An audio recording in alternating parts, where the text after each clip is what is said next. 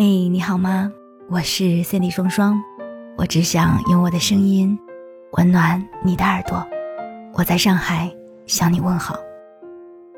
最近看到这样的一个话题，在哪一个瞬间，你觉得这个朋友该远离了？有八百多人参与了互动，排在前面的大概是这些答案。几乎不点赞我的朋友圈，但每天都会给别人点赞。好事儿不和我分享，天天把我当情绪垃圾桶。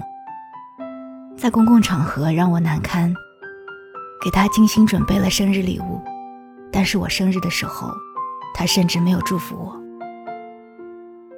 我在看到这个问题的瞬间，脑海里闪出了大概有五六七八个名字，都是这些年慢慢的从我世界里消失的人。有些是因为去了不同的高中，逐渐分道扬镳。有些是毕业后去了不同的城市，有些是因为离职，有些是闹了矛盾，冷战很久，逐渐就淡了，也有一些是生活轨迹完全不同，很难再维系下去的。但是说到主动放弃某个朋友，我印象很深的，其实也只有一个人。我和他认识三年多，因为住得很近，所以经常一起下班。他会掏心窝子的和我聊天，给我讲他的感情经历，他糟糕的原生家庭，他喜欢的男生，我也把这些分享当做是亲密关系的证明，逐渐和他成为了好朋友。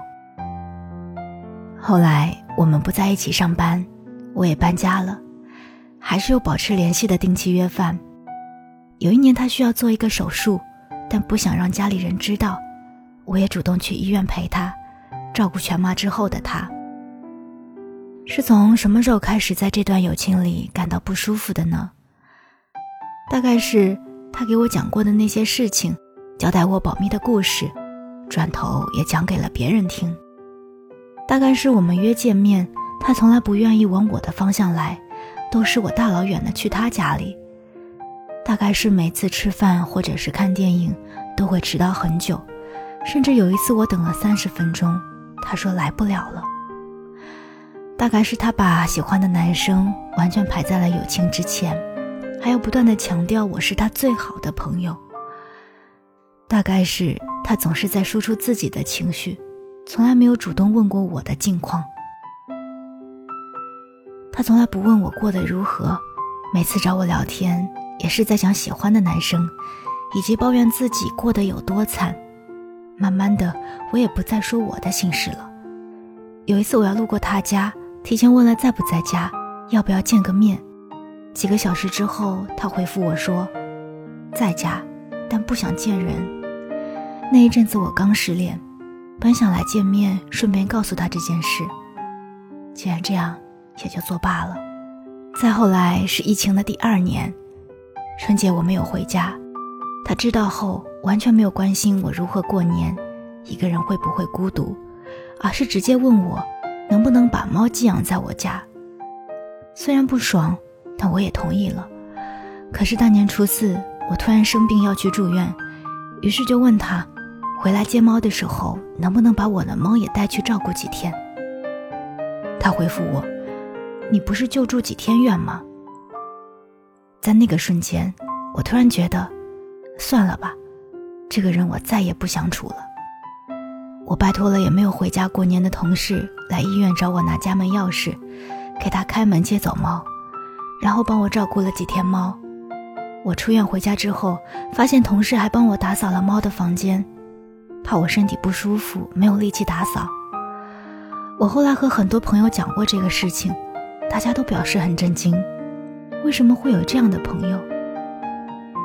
说实话，我从刚开始的愤怒，到后来已经变成了无奈，因为这些年我一直听他抱怨自己没有朋友，不幸福，但实际上他根本不懂如何交朋友，甚至在这一系列的事情之后，他还能继续问我，为什么不主动找他吃饭？我无法回答，也不想回答。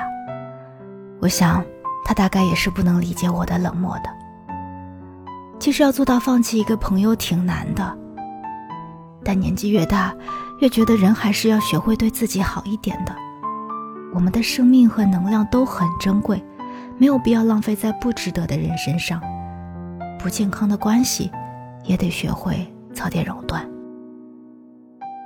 我们总说谈恋爱要和值得的人谈，要去珍惜同样珍惜我们的人。那在友情当中，又何尝不是如此呢？不是每一个人都能感受到你的好，也不是所有人都会珍视你的付出。朋友关系处到最后，靠的是分寸感、付出平衡以及关键节点。分寸感指的是什么时候该说什么话。什么样的缺点能指出来？负面情绪倾倒多少才合适？付出平衡是上次他请客这一，付出平衡是上次他请客，这一次你记得主动付款。他送了你礼物，你也要记得送他喜欢的东西。关键节点是彼此的生日，难过的时候，失恋的时候，都要记得互相陪伴。没有什么关系是可以自然发生。